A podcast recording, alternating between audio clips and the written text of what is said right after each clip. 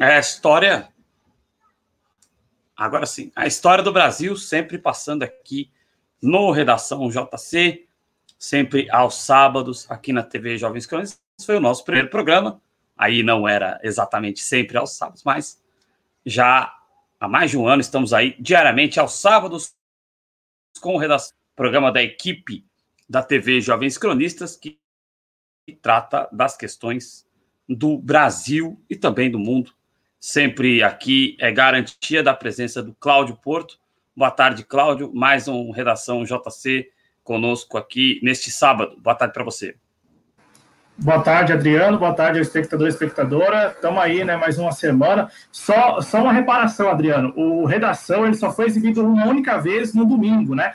É, então, em todas essas edições aí, mais de 100 edições, o Redação foi exibido quase todo sábado, né? Nos últimos dois anos. Só uma vez em que a gente, eu acho que eu passei mal, não sei quem, quem passou mal no final de semana, que a gente viu a necessidade de fazer o programa no domingo, né? Já que a gente estava meio que indisposto no sábado. Mas, enfim, essa é a reparação é porque foram, foram muitos sábados aqui no ar, né? Nós dois, ou a equipe de cronistas aí, muita gente já passou por aqui neste redação. Sempre um prazer, boa tarde a você e aos nossos companheiros. Boa tarde. É sempre é, é que no começo a gente fazia não só no sábado, né? No começo era o único programa da, da TV Jovens Cronistas, e aí depois ele se tornou o programa somente do sábado, né? É, por isso, da, da, minha observação sobre o começo da história. Mas, Cláudio, boa tarde para você. A gente está começando aqui o Redação JC.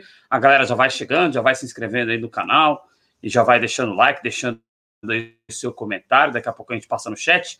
E aí, Cláudio, é, é, hoje nós temos aí alguns assuntos para falar no programa de hoje. O assunto central do programa é a mudança no Ministério da Saúde, né? O Ministério da Saúde terá agora uh, um cidadão, o Marcelo Queiroga, que é ex-presidente da Sociedade Brasileira de Cardiologia. Só que ele está tendo alguns comportamentos que não condizem com o cargo dele anterior, né, o Cláudio Portes. Já vou dar esse pitaco aqui rápido para poder te passar a palavra. É, gostaria de ver uma auditoria tanto de processos, tanto uma revisão de procedimentos, quanto uma auditoria na Sociedade Brasileira de Cardiologia, porque as manifestações do Queiroga até agora tem sido bastante infeliz, né? Aliás, Queiroga bom, só o Rafael Queiroga, ator e humorista. Cláudio Porto. É, é, Adriano, uma mudança, né? A quarta em menos de um ano, né? E todas elas em razão da pandemia, né? Todas elas têm como pano de fundo a pandemia do novo coronavírus. É, eu, eu, assim, eu pude ler aí um pouco do perfil do Marcelo Queiroga. Primeiro, né? A Sociedade Brasileira de Cardiologia ela é uma entidade, né? Eu posso estar equivocado aqui, mas uma entidade privada, né? Ela é privada, talvez, talvez não seja essa a definição melhor, mas é uma entidade privada, não tem nada a ver com o governo, né? Não tem nada a ver com o Estado brasileiro.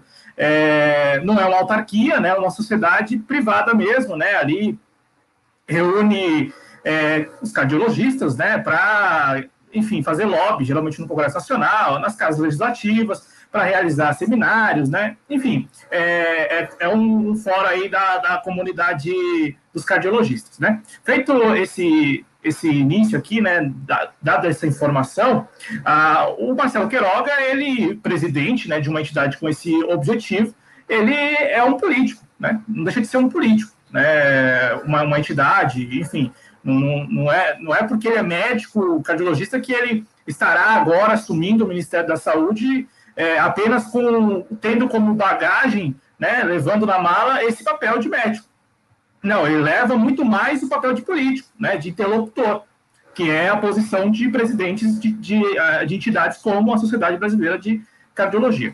É, o, o, perfil dele é, é, um perfil político, né, portanto, e também o perfil, o perfil técnico, né? É, ele, diferente do Pazuello, ele é médico, né, assim como era também, como é, né, o, o Luiz Henrique Mandetta, e como também é o Nelson Teich, né? Ah, agora, vamos, vamos, começar pelo início, Adriano, porque o Marcelo Queiroga ele ainda não é ministro da Saúde da República Federativa do Brasil. Apesar de ter sido anunciado, né, anunciado. E o Ministério da Saúde atualmente diz que ele é indicado. Então, assim, não podemos nem usar o termo aqui nomeado e muito menos empossado. Isso desde o, desde o último dia 15 de março, né? Há, há cinco dias, o Brasil vive, é, é, é, vive essa situação. Tem um ministro, que é o ministro Eduardo Pazuello, ele é quem está despachando, né? É, eu entrei no Diário Oficial da União na manhã deste sábado para ver se tinha alguma publicação pelo que consta lá, o Eduardo Pazuello continua despachando, né? E o Marcelo Queiroga aparece ao lado do Eduardo Pazuello. E aí eh, o Brasil vive eh, este, este momento, não, não digo tendo dois ministros da saúde, mas tendo que dialogar, né, sobretudo a imprensa, tendo que dialogar tanto com o Eduardo Pazuello como com o recém-chegado Marcelo Queiroga. Né? E, e, e isso é, é, um dado da, da, da, da, crônica política institucional do Brasil dos últimos anos. Assim, é tudo bem confuso mesmo, né? Não é nada muito certo. Tanto é que eu posso até fazer uma recapitulação aqui. Né? Ano passado, quando o Luiz Henrique Mandetta deixou o desgoverno Bolsonaro, ele, apesar da atmosfera e da narrativa de que ele teria sido expurgado do grupo, do time, ou de que teria abandonado o barco, né, a narrativa que na época a gente até analisou juntos aqui no canal, Apesar daquela atmosfera, veja só, ele teve direito a uma solenidade de despedida. Né? Acho que todos nós recordamos aqui disso. Teve um evento no Palácio do Planalto para marcar a despedida do Luiz Henrique Mandetta e a chegada do Nelson Teich. Então, assim, é, é, um, é uma bagunça, né? Porque a, a, narrativa que a mídia colocava na época, expurgado, a, é, ou, ou, outras pessoas, até a oposição falou muitas vezes, né? Olha lá, mais um abandonando o barco. Apesar dessas duas narrativas, ele teve direito à sua unidade de, de despedida, né? E fez um discurso para lá de simpático, carinhoso em relação ao presidente da República, né? Naquela ocasião. É, então, fazendo essa recapitulação para a gente chegar, pra, agora voltando a 2021, a última semana. O ministro indicado não foi nomeado e também não foi empossado. Apesar da promessa do presidente Bolsonaro de publicar numa edição, talvez aí uma edição extra do Diário Oficial da União, a, a, a nomeação oficial e, a, e marcar a posse né, para o novo ministro da Saúde. O fato é que o Brasil tem passado aí por semanas terríveis né, em relação à pandemia do novo coronavírus. As duas últimas semanas, semanas assim, batendo recordes né, em número de casos novos e também, sobretudo, de brasileiros e brasileiras perdidos para a Covid-19.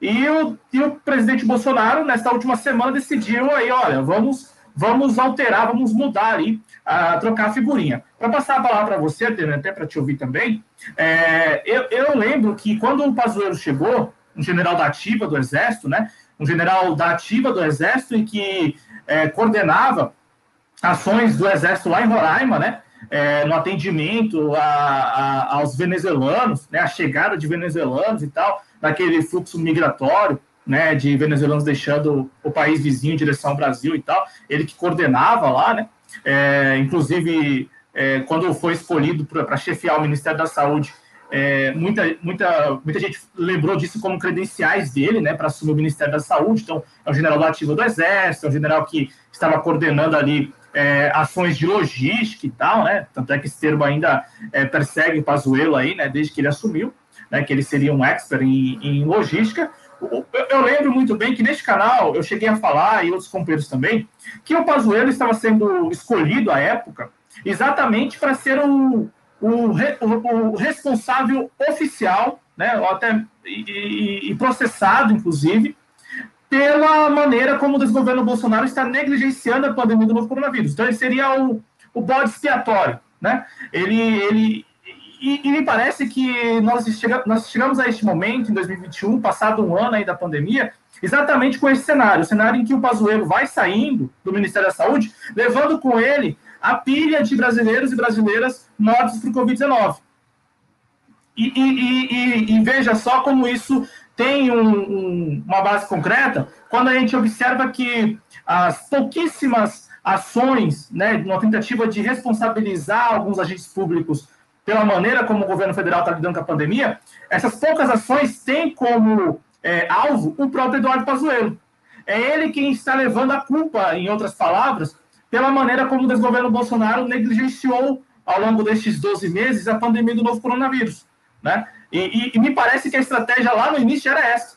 Né? No, a estratégia era essa: ó, vamos colocar alguém aí que possa, é, passado um ano, passado um ano e meio, enfim, passado o tempo que for necessário, levar com ele, né, levar consigo as mortes e, por consequência, a responsabilidade também. Né, que em algum momento algum, algum ente aí deve né, apontar o dedo, como já está acontecendo em relação com, com relação ao Eduardo Pazuello, da parte da, da PGR, né, da Procuradoria-Geral da República, e também do Ministério, do, do, do Ministério perdão, do, do, Supremo Tribunal Federal. Veja só como o, a PGR e o Supremo Tribunal Federal estão direcionando a, a, as poucas tentativas de, de culpar alguém, né, de encontrar algum responsável, de apurar as responsabilidades no Eduardo Pazuello.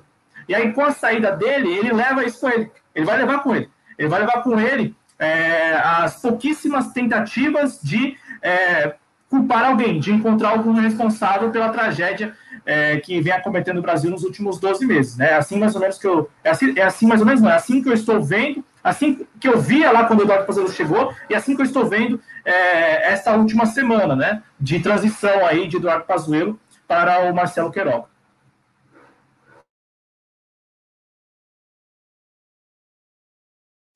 O mic, Adriano.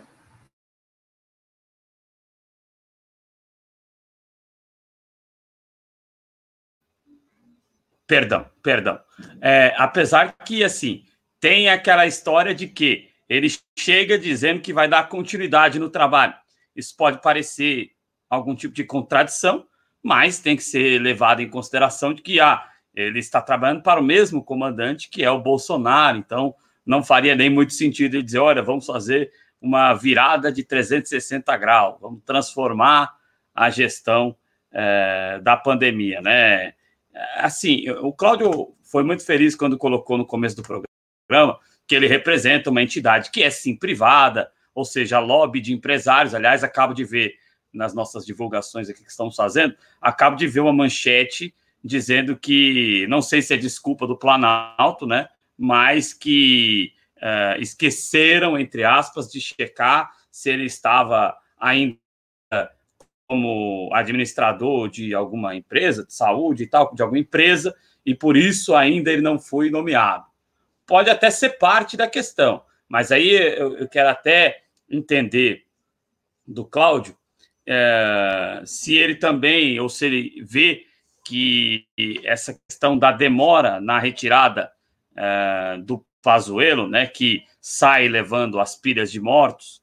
É, aliás, falar em sai levando as pilhas de mortos, tem uma manchete do UOL circulando aí de que é agora que nós estamos enfrentando a ausência de medicamentos para a intubação, né, é, é um negócio muito sério. Nós teremos aí colapso em cerca de 18 dias na questão de medicamentos para intubação se se nada for feito, né? Um absurdo.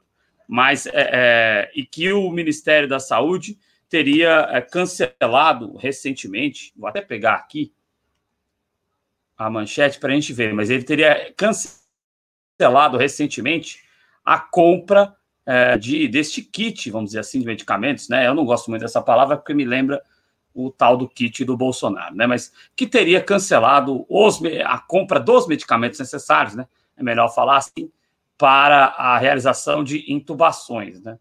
Então, é, medidas como esta estão, claro, nas costas do Bolsonaro, mas também nas costas do Pazuello. Né? É, e aí, o, o, mas o Pazuello, por outro lado, estaria se procurando é, alguma maneira de mantê-lo dentro do desgoverno Bolsonaro para evitar que ele passe à primeira instância da justiça, né, para manter ele com foro especial. Seria está se cogitando que seja isso, né? É, por outro lado, Cláudio, o, o Marcelo Queiroga, que é sim, como eu dizia antes, de uma entidade privada, mas querendo ou não, essa entidade privada é um conselho que representa a categoria, né? Que fala em nome da categoria.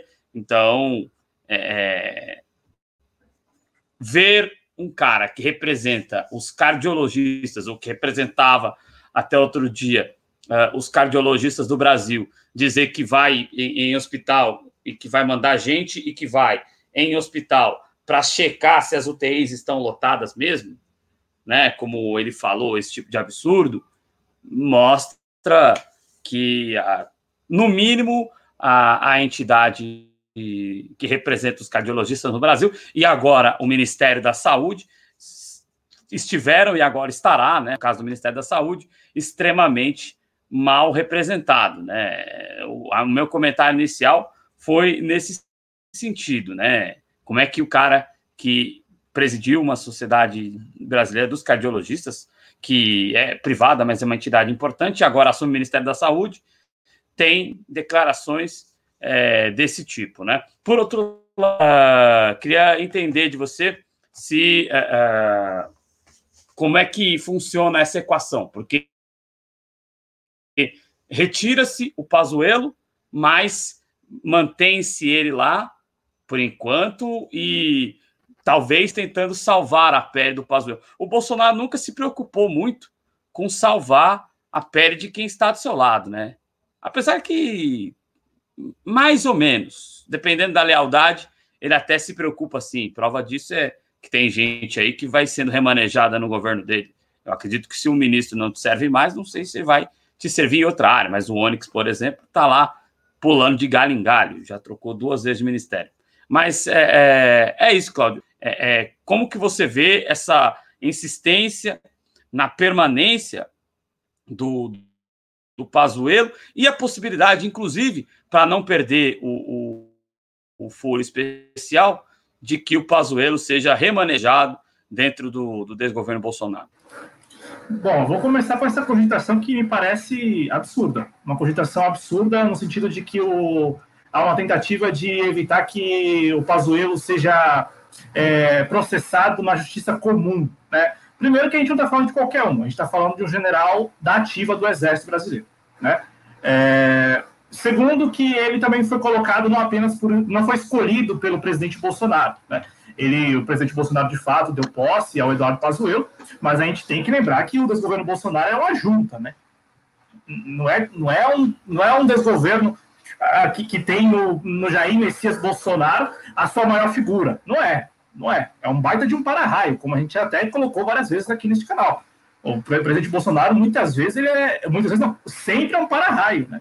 é, porque você tem, você tem figuras lá que trabalharam ao longo do tempo aí exatamente para estar nessas posições bem, bem, bem chave mesmo do Estado brasileiro, né? E fazer essas escolhas. Então, Eduardo Pazuello ele foi sacado, foi tirado lá de Roraima e, e colocado na posição de ministro da, da, da, Saúde, não por uma escolha do presidente Bolsonaro assim a esmo, né? É uma escolha dos generais que estão ao lado do presidente Bolsonaro. É, foi uma escolha, e é uma escolha do general Braga Neto, é uma escolha do general Augusto Heleno, é uma escolha do Luiz, do Luiz Eduardo Ramos, né, que é o secretário é, também general né, e, e, e, ministro da Secretaria de Governo do desgoverno Bolsonaro. Né, é, é, pelo menos eu não vou aqui falar que é uma, foi uma escolha da cúpula das Forças Armadas, mas foi uma escolha desses generais todos, né, é, que estão com fazem parte, né, é, gerenciam, coordenam o desgoverno Bolsonaro nos bastidores. Né? É, é, essa gente que, que você pode falar assim, é essa gente que governa o Brasil hoje, o desgoverna o Brasil. É essa gente. Tudo passa pelo crivo dessa gente. Ah, sem citar aqui os outros ministros militares, né? Bento Albuquerque no Ministério de Minas e Energia, Fernando Azevedo Silva no Ministério da Defesa. Enfim, essas pessoas é quem de fato desgoverna o Brasil hoje, né? E tem lá o para-raio do, do Jair Messias Bolsonaro e a família dele e tal. Né? Que tem muita parcela de responsabilidade de tudo isso, porque é, é quem dá vazão a uma narrativa, uma narrativa desastrosa. A gente está vendo isso, essa comprovação no dia a dia. Né? É, então, posto isso, Adriano, eu, eu, considero essa cogitação absurda porque eu não vejo o Eduardo Pazuello sendo punido. Eu só falei aqui que ele está na mira porque, veja, a PGR e o STF que fazem parte, da, né, não, não, não são, é, não, não, estão à parte, portanto, de fora da, do sistema. Ao contrário, fazem parte do sistema. Eles chegaram à conclusão, que é uma conclusão muito, que era uma conclusão previsível, né, que a gente, inclusive, falava disso ano passado, de que ó, vai chegar um momento em que alguém vai ter que estar na mira aí de alguns processos. Veja, não são muitos. né? Não são muitos. E quem está na mira? O ministro da Saúde, que é quem assinou. Mas isso quer dizer que ele será preso? Isso quer, isso quer dizer que ele será punido? Não, não. Tem um longo caminho até isso e eu, eu nem acredito que, que chegaremos a este momento. No entanto, veja como a, a, a configuração atual ela, ela vi, permite que a gente visualize esse cenário. Cenário qual? Qual o cenário? Ó, o Eduardo Pazuello está saindo, está levando com ele as pilhas de mortos brasileiros e também é, quem está com o dele na reta. Não tem nada sobre o presidente Bolsonaro. E, e veja, quem colocou o Eduardo Pazuello lá atrás e o próprio Eduardo, Pazuello, na minha avaliação, sabiam disso. Porque me pareceu a época também previsível. Eu cheguei a falar isso aqui no canal, outros companheiros também falaram. Então, assim, muito previsível tudo isso. Né? Ah, então, posto é, isso, né, de que é uma cogitação, na minha avaliação, absurda, porque, ora, ele, ele mantendo alguma posição no governo, é claro, vai seguir ali, enfim, né, tendo a sua situação sendo avalizada sempre pela PGR e pelo STF. Ele deixando o governo, talvez, eu não sei, pode como ele é um general da ativa do Exército, será, será que isso não, não será encaminhado para a Justiça Militar? Ué, podem fazer um malabarismo aí, podem fazer um malabarismo e falar o seguinte, ó, Eduardo Pazuello é um general da ativa, portanto ele será é, tudo que, que, corre de processo aí contra ele em, em relação à condução como ministro da Saúde, vai ser tratado aqui no âmbito da justiça militar, militar. Ou até mesmo ele saindo do governo, pode chegar à conclusão de que, como ele era, como ele, como os supostos crimes que ele teria cometido foram, é, é, foram realizados durante a gestão dele como ministro da Saúde, podem chegar à conclusão de que, não, isso não sai da PGR, não sai do STF, porque foram crimes cometidos como ministro de Estado. Né? E aqui, falando crimes, assim, hipoteticamente, viu, gente? porque eu também não, não, não vejo que vão imputar crime ou qualquer crime ao Eduardo Pazuello, entende? E, e, assim, vejam vocês que eu sustento isso na figura dele mesmo, né? Na, na posição dele. Ele não é um, um, qualquer, ele é um general da ativa do Exército e que foi escolhido a dedo lá atrás pelos generais que estão juntos aí com, com o presidente Bolsonaro desgovernando o Brasil. Posto isso, eu passo a segunda questão. Eu não vejo uma transição, Adriano, não vejo mudança, não vejo mudança concretamente, não vejo. Ainda que a mídia, porque é, é a mídia está aí já, né? A mídia já está falando que ah, o Marcelo, o Marcelo Queiroga é o sujeito que falou de ir aos hospitais, né? De que pretende ir aos, hospitais, mas é o sujeito que defende o isolamento inteligente. Aí eu, eu, eu, vejo que a chegada do Marcelo Queiroga é uma espécie de volta ao Luiz Henrique Mandetta. É, é como se a gente tivesse passado um ano, aí a gente volta ao Luiz Henrique Mandetta com um discurso que é híbrido. É um discurso que agrada o patrão, mas é um discurso que também agrada a mídia hegemônica. É, é um discurso híbrido. Que não se traduz Ele... na prática. Né? Porque, não, não. sinceramente, o Mandetta, o Mandetta e, e, muita gente na esquerda idolatrou o Mandetta, né?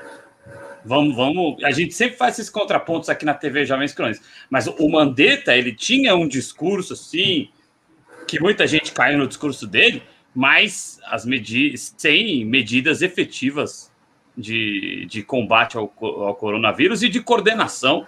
Da, da, todo mundo pede coordenação nacional. É, é a gente estava hoje mais cedo, né, aí no Twitter, aí na, na rede social, circulou né, o, o Bolsonaro é, fazendo aglomeração aos arredores de Brasília. Né? Então, assim, se a coordenação nacional for a coordenação do Bolsonaro, aí nós dizimaremos um percentual da população brasileira é, inimaginável em qualquer circunstância. Aí não vai ser só 300 mil vítimas fatais, não. Mas, é, é, né, o Cláudio, é, é, seria uma volta a um Mandetta que tem que teria um discurso mais ou menos. Eu acho que o Queiroga nem tem a capacidade de oratória que o Mandetta tem, é, até por não ser político, né?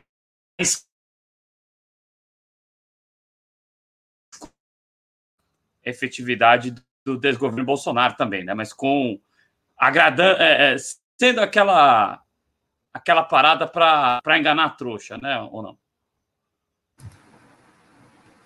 É, é, pode, pode, podemos ver dessa forma, né? podemos ver como uma parada para enganar a trouxa.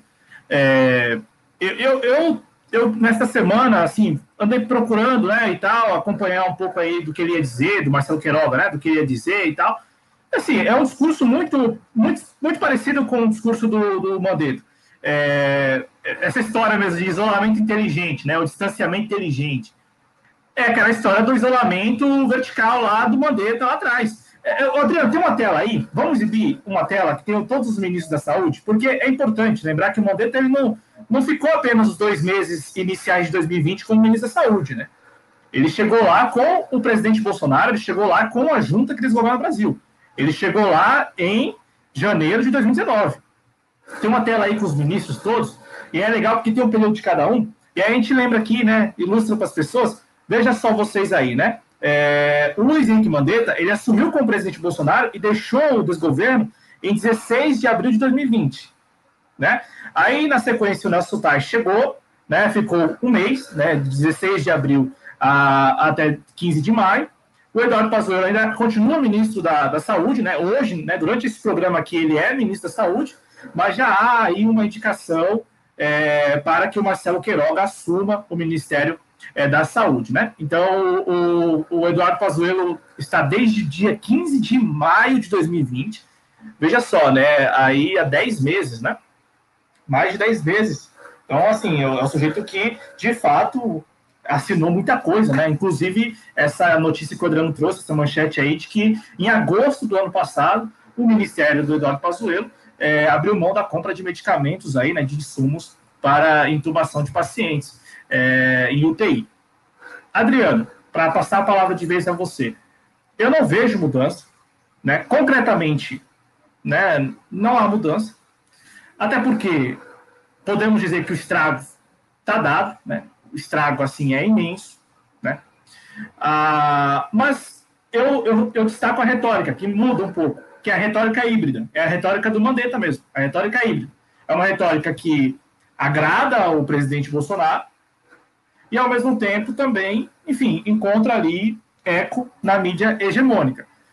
Para passar a palavra de vez a você, e aí quero mais te ouvir do que eu mesmo falar, a mudança no Ministério da Saúde vem em um contexto que muita gente classifica como um contexto de do tal efeito Lula, né? Ah, do tal efeito Lula. Eu, Cláudio Porto, assim, pode até ter algum vínculo, algum elo e tal. Assim, elo não tem, né? Então vou reformular aqui: não tem elo, não tem vínculo. Mas as pessoas podem fazer a leitura desse, desse jeito, porque, querendo ou não, a mudança veio logo depois do discurso do ex-presidente Lula semana passada. Né? Mas eu não acredito, só para deixar claro, né? Minha posição, eu não acredito. É, é que assim, né? Há algumas coisas. Deixa eu tirar a fotinha dos ministros aqui e colocar nosso rosto aqui para vocês se apaixonarem, né?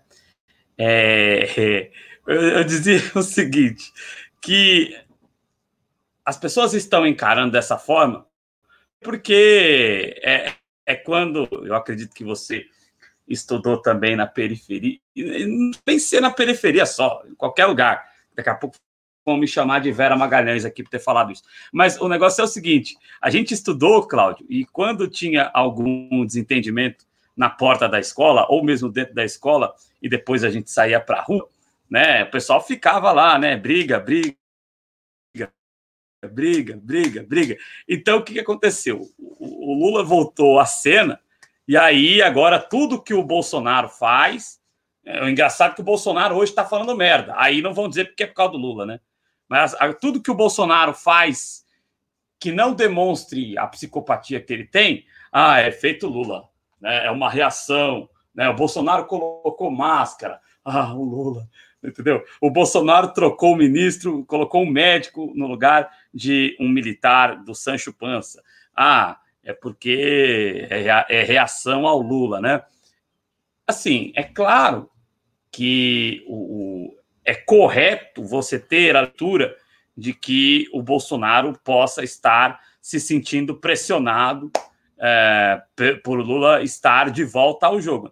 É, aliás, essa é uma, uma ilação, vamos assim dizer, uma ilação muito mais coerente do que, de, do que os idiotas aí, é, os players, né, da, do jornalismo tucano, dizendo que ah, o Bolsonaro está feliz porque o Lula está de volta na disputa. Isso é de uma esquizofrenia. É, porque ah, ah, o, o, o Bolsonaro pode é, se fazer valer do antipetismo. Só que o Lula, com todo respeito ao Partido dos Trabalhadores, o Lula é maior do que o PT. Principalmente é, é, pelas realizações dele, também é, é, esse apoio que cresceu ao Lula depois de tudo que aconteceu com ele. Ele teve uma vigília que ficou lá enquanto ele esteve é, sequestrado lá em Curitiba. Então, sabe, é, o, o, pode até haver uma polarização em que muita gente caminha, inclusive grande parte dos que hoje criticam o Bolsonaro. Eu não acho que eles vão, mesmo. Tem, eu acho que tem gente que chama o Bolsonaro hoje que, que vai votar no Bolsonaro de novo num segundo turno contra o Lula. Eu tenho plena convicção disso. Pode ser até que nem confesse, pode ser até que nem faça campanha para o Bolsonaro. Mas lá, cara a cara com a urna para ouvir o trililili, vai votar no Bolsonaro de novo. Então, é, é, é aquela história. A polarização pode fazer que o, o, Bolsonaro esteja garantido no segundo turno e tenha chance. Ok. É, Bolsonaro já estaria garantido no segundo turno, acredito, de qualquer maneira. Um, principalmente o Dória, por exemplo. A imagem do Dória no Brasil hoje é de um picareta que, que finge que toma medidas contra o coronavírus e que muitas vezes, por o Dória ser efetivamente, porque ele é realmente um picareta, as pessoas ficam pensando: ah, será que o vírus é tudo isso mesmo? Ou será que o Dória está fazendo isso para acabar com o presidente, que já se acaba sozinho? Então, uh, o Bolsonaro já estaria no segundo turno. Mas eu acredito que a, a força que o Lula tem, uh, ele venceria o, o Bolsonaro em um atual segundo turno, né? Então é, é total balela essa história que, que é, o que eu chamo de jornalismo tucano, né? É, os players do jornalismo aí colocaram de que o, o, o troço estaria sendo é, beneficiado pela, pela elegibilidade do Lula. Acho que muito pelo contrário. Então, ele pode estar se sentindo pressionado. Agora, a gente, cada movimento que o Bolsonaro fizer é, de que não seja um movimento exatamente de um genocida, exatamente de um psicopata. Se cada movimento que ele fizer fora da linha da psicopatia, a gente dizer que é por causa do Lula, aí eu vou na sua linha. Aí é um tanto quanto o excesso de, de ufanismo, né? É, eu vou voltar a palavra para você para a gente poder mudar de tema, Cláudio. Eu só quero ouvir uma última opinião sua. Você acha, então, que eu não consigo ver. É, é que eu vi pouco do Queiroga ainda, né? Não acompanhei. Está recido com essa história de que ele vai investigar se as UTIs estão lotadas mesmo. Mas, uh, você, digamos que eu comece a acreditar que o Marcelo Queiroga é mais sério do que eu acho que é e, e agrade a imprensa. É, é você acha que isso vai. Porque existe hoje uma pressão dos formadores de opinião, vamos dizer assim, né? Uma pressão midiática, uma pressão da opinião pública, entre aspas, sobre a figura do Bolsonaro. Tudo bem, o, o, o Pazuello é o ministro é, das 300 mil mortes, vai carregar essas mortes consigo, mas existe hoje na opinião pública, você abre a rede social aí, você vê uma pressão sobre o Bolsonaro. Você acha que é, é um perfil que possa vir a ser mais técnico, se, for, se o Queiroga atender a esse tipo de perfil, você acha que vai tirar a pressão que existe? Não sei se na sua avaliação existe, mas se é que na sua avaliação existe essa pressão, você acha que o Marcelo Queiroga, entendo esse perfil técnico, vai conseguir a pressão que existe sobre a figura do, do Bolsonaro? Bom, Adriano, dois pontos apenas, né? Então, para responder essa pergunta. O primeiro ponto é que a decisão de mudança partiu daqueles que escolheram lá atrás o Pazuello. Então, já elimina essa possibilidade de pressão de opinião pública, de Facebook, de Twitter, enfim, de quem seja. Né? E o segundo ponto é, em, é, quando eu falo aqui do discurso híbrido, não, não, quer dizer que ele agrada à imprensa, é um discurso híbrido, é um discurso de, de dialogar, de tentar dialogar com a imprensa, diferente do que mantinha o Eduardo Pazuello. Isso já é o suficiente para a imprensa é, profissional, a imprensa profissional, assim, né, a imprensa hegemônica do Brasil, porque a imprensa hegemônica do Brasil ela é praticamente constituída de gente que gosta de bom relacionamento com outras pessoas, com agentes públicos em geral. Basta isso. Né? Então, assim, é, o, que incomoda, o que incomoda um repórter, em geral, aqui no Brasil, um repórter da mídia hegemônica, é, bom, o, o, a, o agente público não responder, ou responder de maneira grossa, né, grosseira. Né? Ah, agora, quando o agente público ele continua com os mesmos comportamentos, mas ele já te atende sem, sem ser grosseiro, a mídia hegemônica já gosta. É engraçado isso, né? É, porque, assim, no, no fundo, no, naquilo que é concreto, nada muda. Né? No concreto, nada muda. Então, assim, se estamos vendo aí uma falta de coordenação nacional, me parece que o Marcelo Queiroga também vai, se, vai, vai encontrar dificuldade em estabelecer essa coordenação nacional, por quê? Porque já se passaram 12 meses. Quando eu digo que o prejuízo está dado, é porque 12 meses já se passaram, exatamente 12 meses. Veja, nós estamos aqui em 20 de março de 2021. Há exatamente um mês, há um ano, exatamente há um ano. Estávamos nós aqui na TV Jovens Cronistas tendo, tendo que analisar aquele contexto em que aqui em São Paulo, né, onde nós vivemos, é, estava fechando tudo, né, o tal do isolamento, e, e, sem a, e sem a presença do governo federal. É bom deixar claro. Então, assim, a, quando eu falo do Marcelo Queiroga, é que me parece que a, a estratégia será a mesma. A falta de coordenação nacional, porque já há um prejuízo, né? Não está começando do zero, não tem como resetar isso. Fala assim, vamos começar do zero. Não tem como. Não tem como. Em todas as questões, não tem como você voltar é, e resetar. Então, para terminar aqui é, esse bloco sobre Marcelo Queiroga da minha parte, a, o discurso híbrido não agrada, não é isso, não é, não, não é o termo agradar. Eu usei o discurso híbrido é, dialoga com a mídia hegemônica. Então você vai ver, com certeza, menos pessoas, menos veículos, sei lá, tecendo críticas contundentes ao Marcelo Queiroga do que a gente viu com o Eduardo Pazuello. E isso por quê? Porque o Marcelo Queiroga, ele está com um discurso que é o discurso, olha, é o seguinte, é o discurso ameno, né? Aquele discurso. Eu não vou fazer muita coisa, mas pelo menos eu vou tratar bem você, imprensa hegemônica. Isso já basta para a imprensa hegemônica brasileira. Isso já basta para o Globo, isso já basta para a Folha, isso já basta para o Estadão. Já basta para essa gente aí. É o suficiente. O quê? O repórter ser bem tratado pelo ministro da Saúde.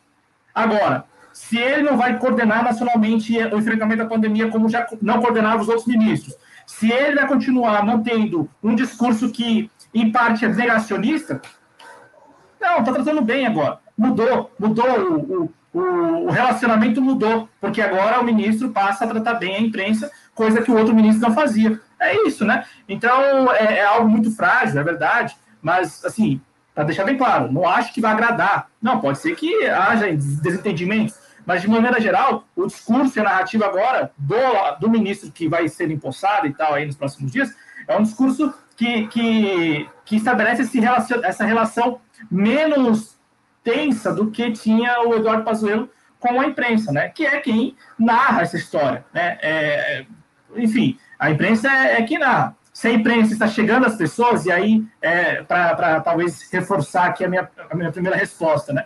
Para não ficar aqui que eu não, talvez não tenha reforçado, mas assim, a, a, imprensa conta essa história. O Twitter, por exemplo, se eu entrar no Twitter neste momento, você tem lá nessa história de genocida, a história de que, poxa, o desgoverno Bolsonaro não faz nada e tal.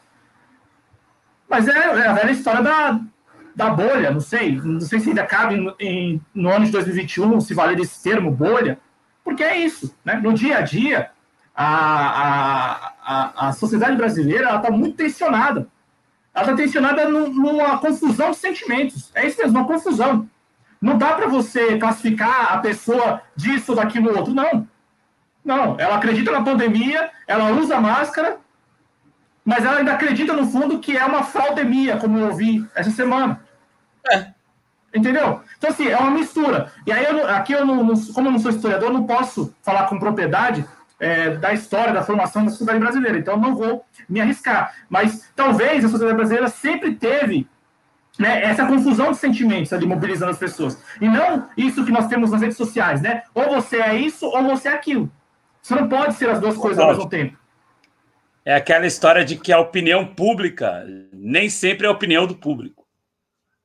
Exato, exatamente, porque a pressão, para responder mais uma vez, assim, para deixar bem claro. Não houve pressão para a mudança do Pazuello, não houve. Acreditar que a imprensa pressionou o suficiente para os generais do desgoverno Bolsonaro entenderem que era preciso mudar o Pazuello pelo Queiroga, não, ah, haja paciência, né? Claro que não. Agora, que da parte deles entenderam que, peraí, ó, vamos colocar o Marcelo, vamos escolher outro aí. Vamos tirar o Eduardo Pazuello. E aí, para terminar mesmo, médico uma narrativa. É, coloca o médico aí, que é o suficiente. A mídia já falou, é o médico agora, não é mais um general do exército. Né? Agora é o médico. E aí, para passar a palavra mesmo, Adriano, é, tem uma narrativa que é uma narrativa assim que eu vi na mídia hegemônica que eu também não acredito. Não, não vejo é, elementos para sustentar isso. A ideia de que o exército não quer mais o Eduardo Pazuello. Onde, onde, onde você encontra elementos que sustenta isso, gente? É, é, o exército não queria, não quer mais o Eduardo Pazuello é, no, seu. Onde isso? Na boa. Porque, olha só, essa narrativa de que o exército não quer mais o Pazuello é como se o Pazuello tivesse feito tudo aquilo que ele, ele, por conta própria, pensava e pensa sobre a pandemia. E não de que ele estava, estava sendo ali orientado e subordinado. Entendeu? É, é, é você eximir a responsabilidade né, daqueles, isentar né, aqueles que estão hierarquicamente acima do Eduardo Pazuello. Né? E eu não me refiro apenas ao presidente da República, eu me refiro, sobretudo, a esses generais todos que estão ali cercando o presidente Bolsonaro. Né? E ele, claro, né? Então, para terminar aqui da minha parte sobre o bloco do Ministério, do Ministério da Saúde, é isso. Eu não, não, vejo pressão da opinião pública, foi uma mudança calculada da parte daqueles que colocaram atrás do Eduardo Pazuello. Então, posto isso. E a segunda questão da, pressão, da, da, da, opinião pública, né? Como você falou, a opinião pública não é a opinião do público, não é em nada. Não é em nada. Eu, eu digo isso, Adriano, porque. Isso. É, tanto é que saíram várias pesquisas essa semana no Datafolha, e, bom, eles têm a metodologia, não vou aqui desacreditar, até porque uma metodologia e tal, enfim. Mas, meu, é, e, e, aí, talvez, talvez aqui, para não desacreditar, eu posso até reforçar o que eu falei antes com, a, pesquisas da Folha. Veja como uma coisa bagunçada. Né? Eu posso sustentar que as pessoas estão tão confusas, né, com sentimentos tão confusos, que elas, quando são perguntadas se elas temem a, a Covid, elas falam: Eu temo a Covid. Você tem medo? Tenho medo. Você acredita na gravidade? Acredita na gravidade. Mas o que você tem que fazer? Você está é, se isolando? Não. Entendeu? É, é, uma, é, uma, é uma confusão mesmo. Então, e aí, eu digo isso porque na rede social, no Twitter, sobretudo, você vai encontrar aquele que está em casa. Não, em casa. Distanciamento e isolamento. Há um ano, seis meses, lá, um mês. Agora, na rua, você vai encontrar aquele que tem medo da pandemia, tem medo da Covid, não foi contaminado, conhece quem morreu, mas não se isola. E aí você pergunta, mas está passando alguma necessidade? A pessoa de repente fala, não, eu não passo. Assim como você vai encontrar que as pessoas vão falar, não, estou passando necessidade, estou precisando trabalhar.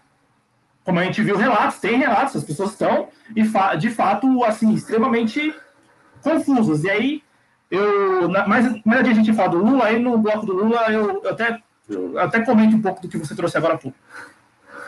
Perfeito. Perfeito. Dá uma passadinha aqui. Algumas pessoas estão participando. Você que está acompanhando o programa aí, fica à vontade de participar, né? Conversar com a gente, dizer de onde você está ouvindo e a TV Jovens Cães, da Ação JC deste sábado. O Paulo João chegou aqui mesmo do início do programa, né? Daí dizendo que ele veio para atrapalhar, é, mas que a gente saia dessa. É o desejo de todos nós, né? É o desejo, mas a gente está num buraco muito fundo neste momento. É um momento de extrema gravidade, de extrema preocupação é um momento bem complicado. Principalmente, é, é a gente está vendo o, o, número de internações só crescer, a tal da curva, né? Estamos voltando a falar em curva agora. Só subir no momento exatamente onde está acabando o suprimento. Primeiro que já não tem leito, né? Mas agora está acabando, mesmo que tivesse leito, está acabando o medicamento para poder entubar, né? Isso fora que existe a Covid, é o problema seríssimo estava, eu fui agora, estava na rua agora há pouco, né? É, e aí eu, eu vi saindo do AMA aqui do meu bairro cilindros de oxigênio, ou seja, eles estavam tirando cilindros de oxigênio do AMA, né, que é aquele posto de saúde que faz o primeiro atendimento nos bairros, para levar para outro lugar. E assim, pelo esforço que eles estavam fazendo para levar, acho que estavam pegando cilindros cheios para levar para outro lugar que estava precisando. Acredito eu, não tenho certeza, não fui lá perguntar. Mas assim, é, me parece que esse movimento vai começar, né? E, acabando o suprimento, é uma situação bem complicada. Ulisses Santos, nosso colega aqui do Projeto Jovens Cronistas, lá do Rio Grande do Sul, está ouvindo o programa, muito obrigado. A Cristina Cavoto está na Califórnia, dá saudações aqui a nós. Saudações, Cristina. Beijo para você aí na Califórnia. Felizmente, os Estados Unidos já conseguiram vacinar, acredito que metade da população, né? Trocou o comando lá e ele, com todas as críticas que nós temos a ele, né, Cláudio? Pelo menos ele sabe que um presidente de um país, ok, ataca o país dos outros, ataca o povo dos outros, que não era para fazer também, mas faz mas pelo menos defende a própria população, né? Porque se um presidente, se um governador, se um prefeito, se um vereador, se um deputado, eles não defenderem a própria população, seus próprios compatriotas, que é para isso são eleitos, eles foram eleitos para quê? Para rachar salário? Foram eleitos para é, é, comprar mansão de 6 milhões? Foram eleitos para ameaçar é, estado de sítio, ameaçar aplicar o novo ato institucional número 5? Para que, eles foram eleitos, né? É, e pelo menos o Biden ataca o país dos outros, mas o povo dele defende. É, Rogério Matucci é o nosso convidado de amanhã no Clube da Esquerda. Estarei aqui com ele a partir das seis da tarde, é, dando boa tarde para a gente aqui. Um abraço, querido. Tamo junto. É, e o Leandro Far está aqui conosco também. Ele também agora tem um programa aqui na TV Jovens Cronistas, o Além do Eurocêntrico. É, muito obrigado a vocês. Cláudio, vamos seguir em frente. É, eu vou até. Eu achei muito engraçado o codinome dele. O codinome, ele é Deus, né? É o Vanda the Gods. É, é o Deus aí da Deep Web que vazou, ou teria vazado, né? Não sei se está sendo banho de piranha, mas pelo apelido parece que não. Mas quero ouvir você sobre isso. É, ele teria sido. Vou usar na condicional porque eu não sei. Mas por isso que eu vou usar a condicional, né? É, ele teria sido responsável pelo vazamento de dados de 223 milhões de brasileiros. Foi preso é, o Marcos Roberto Correia da Silva, o Vanda de God, é um garoto de 24 anos de Uberlândia. É um jovem, é um jovem hacker, Cláudio. Foi preso o moço. É, e a, a, história é legal, né? A história, assim, a história desse sujeito, né? Tem uma foto dele aí, que é uma foto do RG e tal, só para ilustrar.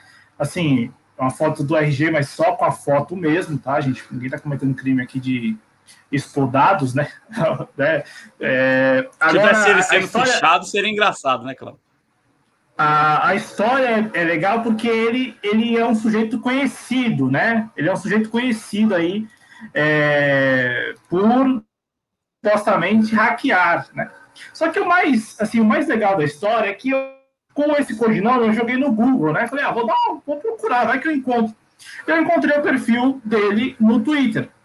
E aí, mais do que o próprio perfil dele no Twitter, né, onde ele inclusive chega a falar que primeiro a base de dados que ele teria hackeado, ou melhor, né, como ele não assume, então ele não reconhece, mas ele diz assim: a, não, não foi da, do Serasa, e sim de uma empresa privada vinculada ao governo federal, né? Então começa por aí já, né? Então ele, ele escreve isso como um tweet mesmo, tá, gente? Ele não, ele não, ele não faz ali, ele deixa bem claro que ele está se referindo a, ao vazamento, mas, né? Ele deixa assim, fala, ó, entre linhas ali, deixa assim, ó, não foi, não foi. É, eu tô tentando pegar aqui o. Tô tentando pegar aqui o. Aqui. Né? Ele escreveu duas ah, que já pagaram um. Já pagaram um, um tweet. Mas vamos lá. Tem um tweet dele ainda publicado que diz o seguinte: PS, abre aspas, né? PS. Não foi o Serasa que foi hackeado. Não foi outro. Aí, é, PS, né? Vou ler de novo, porque assim, como não tem vírgula nem nada, fica meio confuso. Mas vamos lá. PS, né? Não foi o Serasa que foi hackeado, não. Foi outra empresa privada que está ligada ao governo. Né? E aí ele, ele escreve isso no dia 29 de janeiro de 2021, às 7h31 da manhã. Isso. Primeiro, primeiro isso, né, Adriano? Então, assim, o perfil dele está lá, público e tal. E aí eu, eu andei olhando a rede, né, de, de, de, de contatos e tal, de seguidores, né, de pessoas com quem, assim, ele dialoga, né, em tweets. Assim, é, é muito comum, veja só, é muito comum os hackeamentos, né? Que, na verdade, é, o que, que esses jovens, o que, que essas pessoas fazem, né? É, elas encontram as aquelas brechas, né? As tais vulnerabilidades e hackeiam para mostrar que há vulnerabilidade, beleza? Posto isto, a gente vai analisar o caso específico do, do Marcos. Ele já tinha sido é, preso em 2020. Olha só, preso em 2020. Aí em, 2000, em 2019, perdão, preso em 2019. Aí em 2020, ele também foi investigado por ter sido, talvez, o responsável por vazamento, vazamentos é, do sistema do, do TSE, TSE, do Tribunal Superior Eleitoral. E aí, desde então, tipo, ele estava com tornozeleira em casa, né? Eu tô, tô até pegando aqui essa informação para não passar nada aqui exatamente, TSE. E aí, ele estava com tornozeleira em casa, e aí agora a Polícia Federal meio que chega também de novo nele e, e diz, diz que ele é responsável por ter vazado esses 223, é, esses dados de 223 milhões de brasileiros. Deixa claro aqui, né, 223, porque também tem aí dados de pessoas mortas. Ah, posto isso, o Adriano, o que me deixou bem assim intrigado nessa história? A história é legal por isso, né? A história é legal porque é um sujeito que já tem uma ficha, teria uma ficha já. Então, em tese, se no Brasil levam a sério a questão da privacidade de dados, da segurança dos dados. Se, se, de fato isso se levam a sério esse tema, um sujeito que já tem ficha deveria ser acompanhado de perto. Né? É o mínimo. Se, se de fato há alguma preocupação com a segurança dos dados e tal, dos sistemas aí do, do, das empresas, das, dos órgãos públicos, enfim, se, se houvesse uma preocupação nesse sentido, fala assim, ó, o Adriano já tem ficha, então eu vou acompanhar o Adriano, porque ele, ele está propenso a cometer de novo esse crime de hackear, de vazar dados. No entanto, pelo que aconteceu aí, não. Ele não foi, ele não foi acompanhado. E também outros tantos, eu até entrei no Twitter de novo hoje para ver, tem lá publicações assim de, gente que hackeia site de secretaria estadual, enfim, saúde, segurança pública. Então, assim, é, há muitas vulnerabilidades. E aí um ponto da narrativa a irmã desse sujeito disse que, vou até abrir aspas aqui para ela, porque é um, é um relato assim, bem, bem intrigante, né? Ela disse o seguinte, que apesar do irmão, né, do irmão dela ser conhecido aí pela narrativa oficial da polícia, né, a família e ela, né, para especificar ela, a irmã, que não deu nome para a imprensa, não deu nome para a filiada da Globo lá em Uberlândia, ela não sabia. Então, assim, abre aspas como uma pessoa que não tem muito estudo, não é graduado e era um hacker suspeito de envolvimento em crimes em vários países. Aqui em casa não tinha computador. Ele ia para a House e mexer. Depois ele apareceu com o notebook. Se tivesse dinheiro, eu estaria numa noção. Acho que hacker ganha bastante dinheiro. E aí, ela termina aqui, né? Depois que ele foi preso, ano passado, né? Ele usava tornozeleira e ficava trancado no quarto minha mãe sempre aconselhava ele ir a trabalhar. Falava para ele trabalhar, entregar currículo, que não era vida ficar no computador. O que minha mãe pode dar de educação, ela deu, e aí ela finaliza. Esse ponto me intriga, porque ao mesmo tempo em que a versão oficial é de que esse sujeito tem ficha, é fichado, já é conhecido, no Twitter, alguns amigos, né, alguns, alguns interlocutores ali dele já escreveram até tweets lá falando assim: caiu de novo, já é o quinto mandato, né, escreveu até mandato mesmo, tá? É, o quinto mandato, a PF, não sei o que, já conhece tal. Esse ponto não, não encaixa na, na minha avaliação, porque, peraí, já que ele é fichado, o mínimo que, que deveria ser feito é, esse sujeito, inclusive, está com tornozeleira. Então, assim, ninguém estava acompanhando, porque se o cara é um hacker, tornozeleira basta. Tornozeleira basta. Ué, para um, hacker, tornozeleira basta? Assim, eu digo, eu digo porque, veja, a tornozeleira é mais no sentido de evitar da pessoa ficar, sair ou até mesmo fugir e tal. Mas no caso de um hacker, que basicamente faz tudo pelo computador, como é o caso desse sujeito, é... uma tornozeleira é uma medida sensata? Vai impedir ele de, cometer, de novamente hackear, invadir e tal? E, e, sem contar que há publicamente no Twitter outros tantos que reivindicam é, vazamento de dados, ataques né, de hacker. Então, então, assim, sabe, uma peça que não encaixa é essa, uma peça muito estranha. Um sujeito que já seria fichado, né, pelo jeito, pelo que diz a, a versão oficial, mas que sofreu uma medida cautelar um tanto estranha, porque para evitar que ele cometesse novamente esse crime, a, a tornozeleira bastaria? Claro que não, tá posto que não. E aí, para terminar, terminar aqui, lembrar que, lembrar, lembrar que a, quem está investigando é a Polícia Federal, lembrar que a decisão de prender esse sujeito e também de é, deflagrar, não sei se o termo é deflagrar, mas é, expedir mandados de busca e apreensão. Ah, é outro. Tem uma foto aí, Adriano. Tem uma foto aí que eu acho que é legal. Tem uma foto aí da, da casa. A, a Polícia Federal divulgou uma foto de, um, de uma casa, né? Para divulgação da imprensa. Você vai encontrar essa foto em todas as matérias sobre a prisão desse sujeito. Todos mesmo, você vai encontrar essa, essa foto. É, é uma foto da polícia federal, de um policial federal e um outro sentado no computador. Veja, essa foto não é da casa do Vander, do, do Vander Tegold, do Marcos. Não é. Não é porque a, a filhada da Globo foi na casa dele, filmou lá e tal, e não é a mesma casa. Porque a, o ministro Alexandre de Moraes, olha, o Alexandre de Moraes de novo. O Alexandre de Moraes, ele expediu mandado de busca e apreensão também em Petrolina, em Pernambuco. E lá em Uberlândia, né, também não apenas o mandado de busca e apreensão, mas também a prisão do, preventiva do, do hacker, do tal hacker.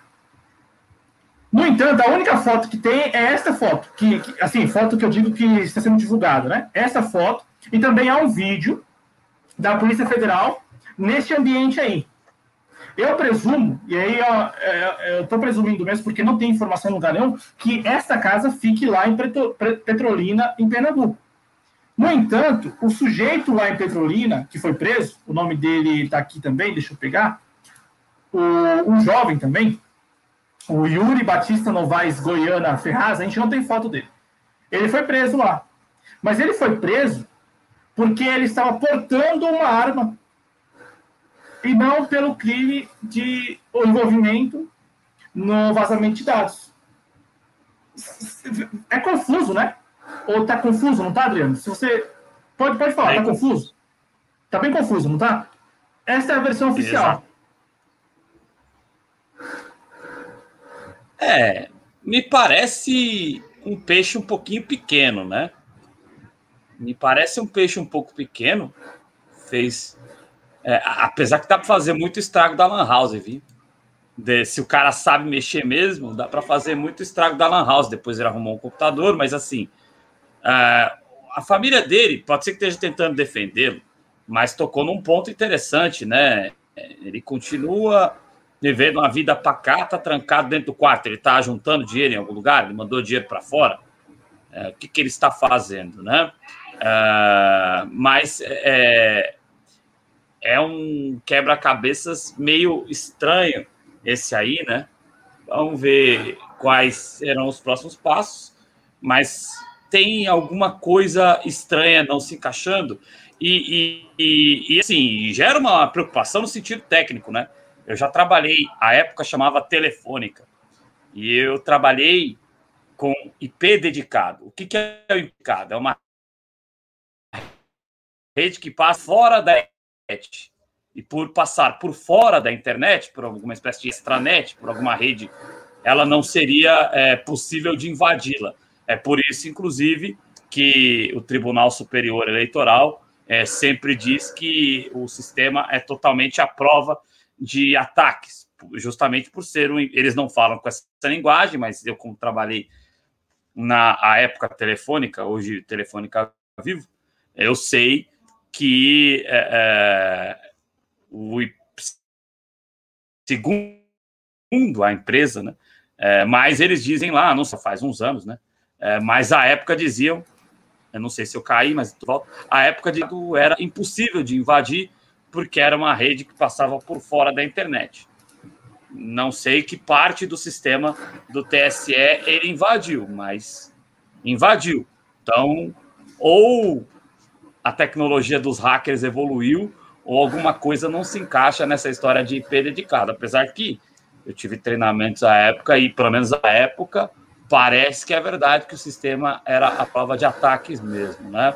Vamos continuar só, observando só essa situação. Um Cláudio, você fica à vontade, é, perdão.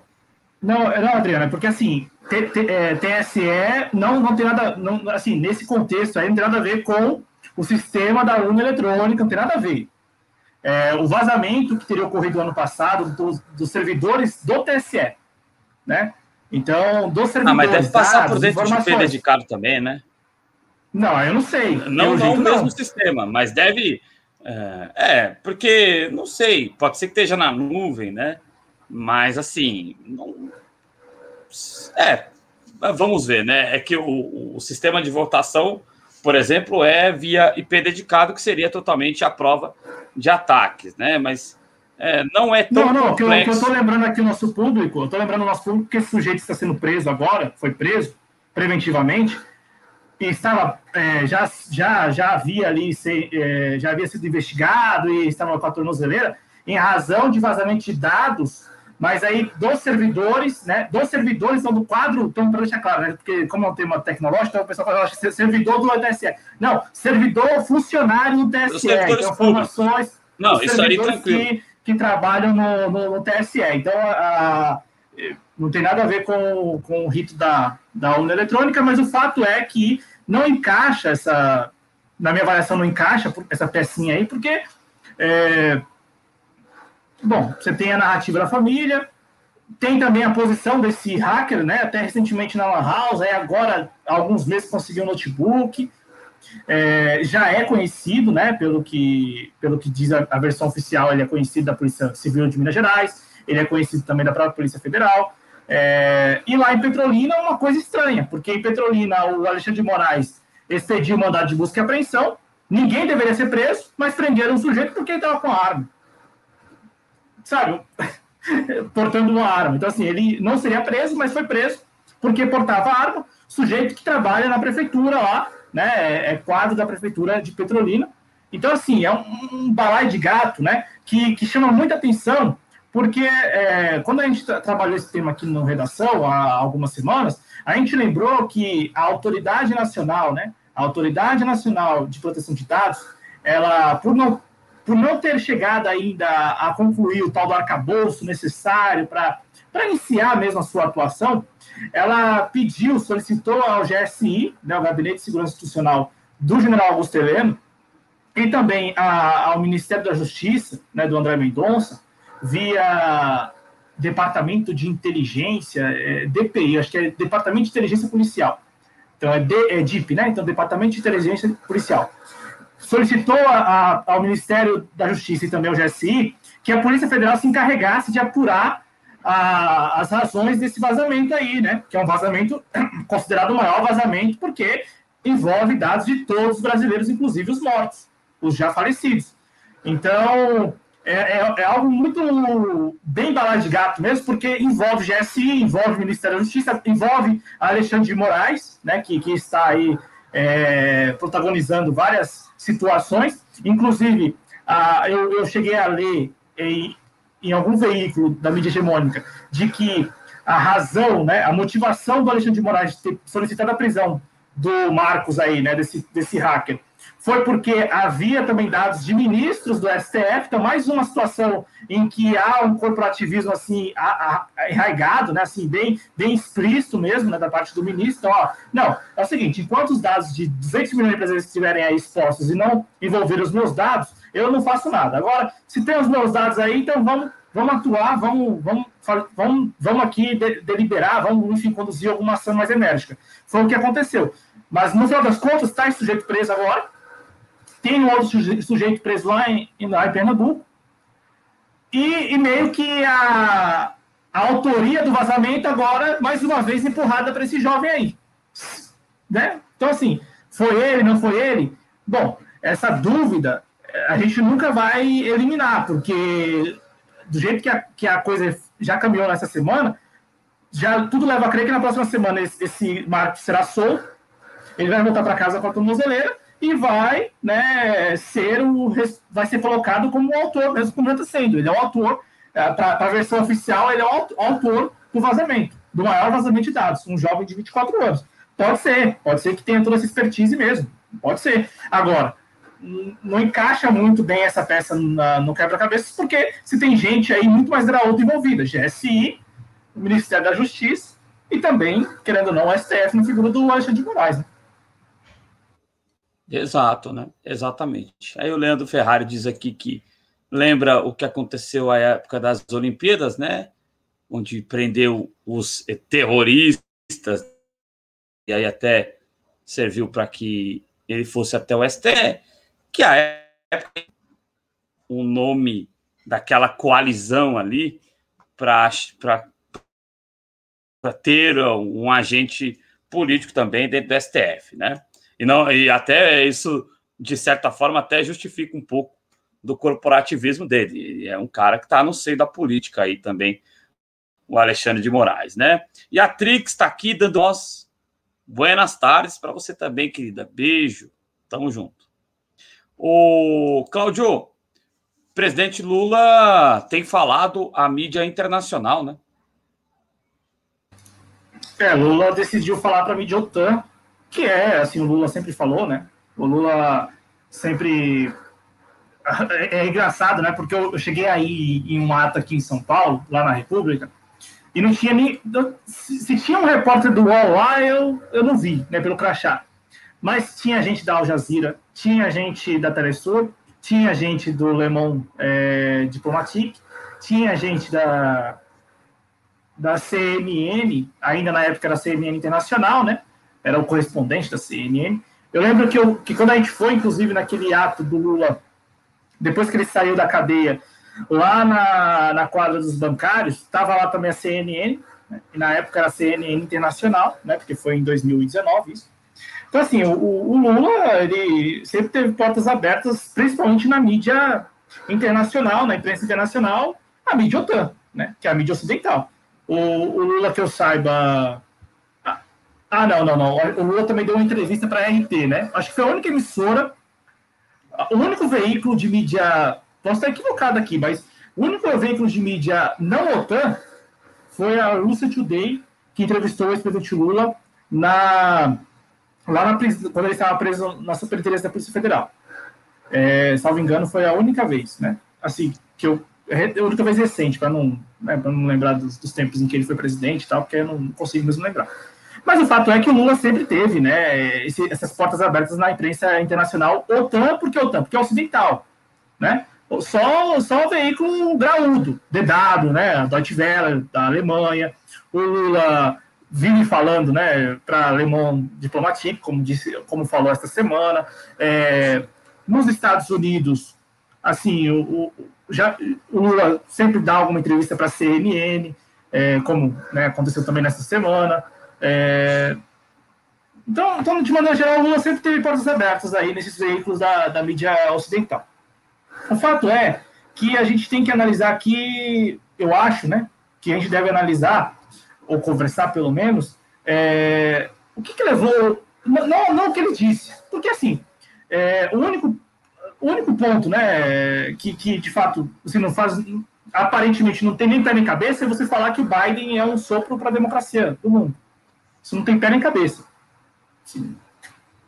Né? Na, na prática não é verdade. Na prática é o Biden com o Obama que fizeram o que fizeram com a Venezuela e fazem o que fazem com a Venezuela, por exemplo.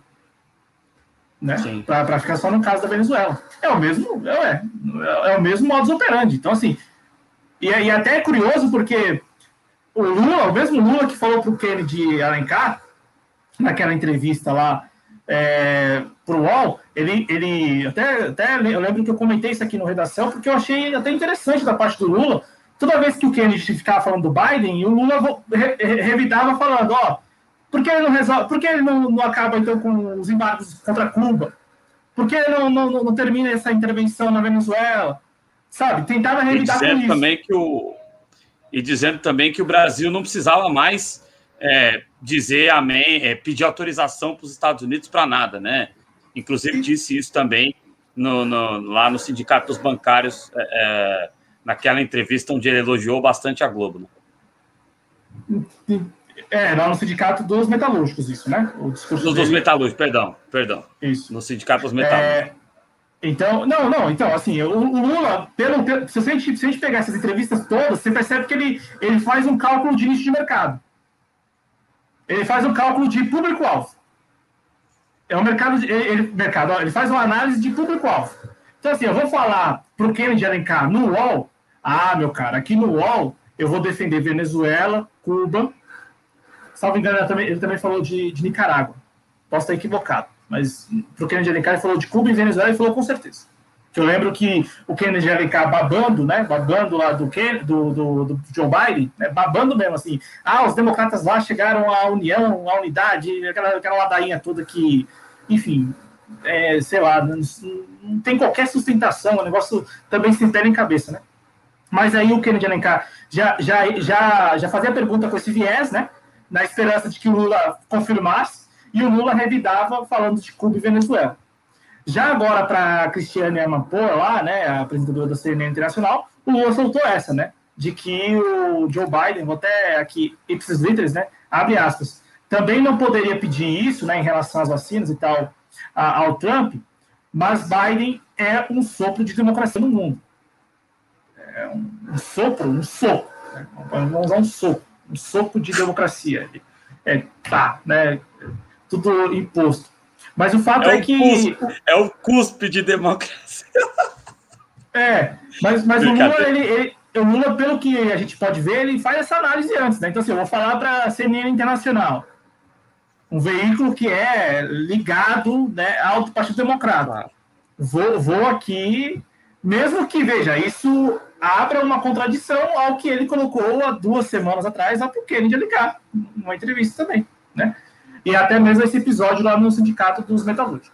Então, assim, o único ponto assim que, me, que, que é sem pé nem cabeça dessas entrevistas todas é essa história de, de sopro de democracia, né, ele fazendo essa reverência ao Joe Biden.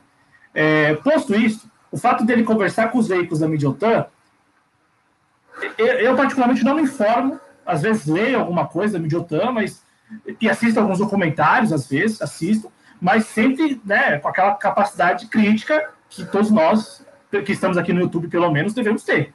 Né? Eu não vou cobrar isso do público geral, né? mas acho que da gente aqui a gente tem que ter muita atenção quando vai assistir um documentário que, que tem um viés muito claro. Por exemplo, eu vi essa semana uma, um documentário da Deutsche Welle, né? É, mais uma vez, eu vou até pegar aqui o nome para quem, quem quiser aqui do nosso público não, não é que eu esteja recomendando, mas só para ter mais ou menos uma ideia né, do, do viés. É, a Deutsche Welle, tá, essas, essas, emissoras todas, elas fazem aí documentários e tal, né? Assim como a Rússia Today também, né? Tem, tem, tem documentários muito interessantes. Aqui, deixa eu pegar aqui o nome, só para não ficar, não ficar confuso para o público, né? Mas aí, Adriano, então assim, em relação a ele falar, ah, aqui, sobre, é, é que está em inglês aqui, né? É, vou, vou, pegar em espanhol, que aí eu posso compartilhar o link. Eu não, também não sou muito bom de inglês, então vou ficar arriscando. É, aqui, cadê documentários? Mas, mas o fato é, Adriano, a, o Lula falar com a, com a mídia OTAN, isso é comum, assim, né? Sempre falou, e eu acho que sempre vai falar. Né? Não dá para esperar um outro comportamento dele. Aqui. É, o documentário é o seguinte, gente, é bem, é bem viesado mesmo, assim, é da Deutsche Welle, tá? Da, da acho que acho que acho que é uma emissora pública, é uma emissora pública lá da Alemanha, né? E Exato. aí a, o, o, documentário é Venezuela, o amargo legado de Hugo Chávez, entendeu? Não, é assim que é assim que funciona o negócio. A parada é desse jeito. Mas o Lula vai lá, capaz de dar entrevista para a Deutsche Welle, e aí? Você deu entrevista para Deutsche Welle? Ué, tem, tem tanta gente aqui interessante no Brasil que dá entrevista para esses veículos da mídia OTAN também. É, então, assim, é, ele tem. E assim, é, deixando claro, ele tem, ele pode escolher não dar entrevista também, como qualquer outra pessoa. Falar assim, não, quero dar entrevista para esse veículo. Posto isto, vamos analisar as razões, o, o, o, o que levou o Lula a falar para essas emissoras. Adriano, o, o, Lula mandou uma mensagem de que ele está disposto a ser o candidato desses interesses todos aí. Sim. Desses interesses difusos, aparente, aparentemente difusos. Então, assim, ele, ele é, tá, tá, com, tá com um discurso de que ele pode ser o candidato presidencial dos chineses, dos russos, dos estadunidenses, de todo mundo. Agora, internamente ele não resolveu a questão dele. E aí é um, é um problema sério. O Lula não está com a questão resolvida no Brasil. Então, ainda que ele se coloque internacionalmente como candidato de todos esses interesses aí, eu falo, falo da China e Rússia porque o Lula, como a gente soube recentemente, ainda no final do ano passado, Lula esteve em reunião com o presidente daquele fundo russo que está financiando a Sputnik V e também enviou carta ao Xi Jinping.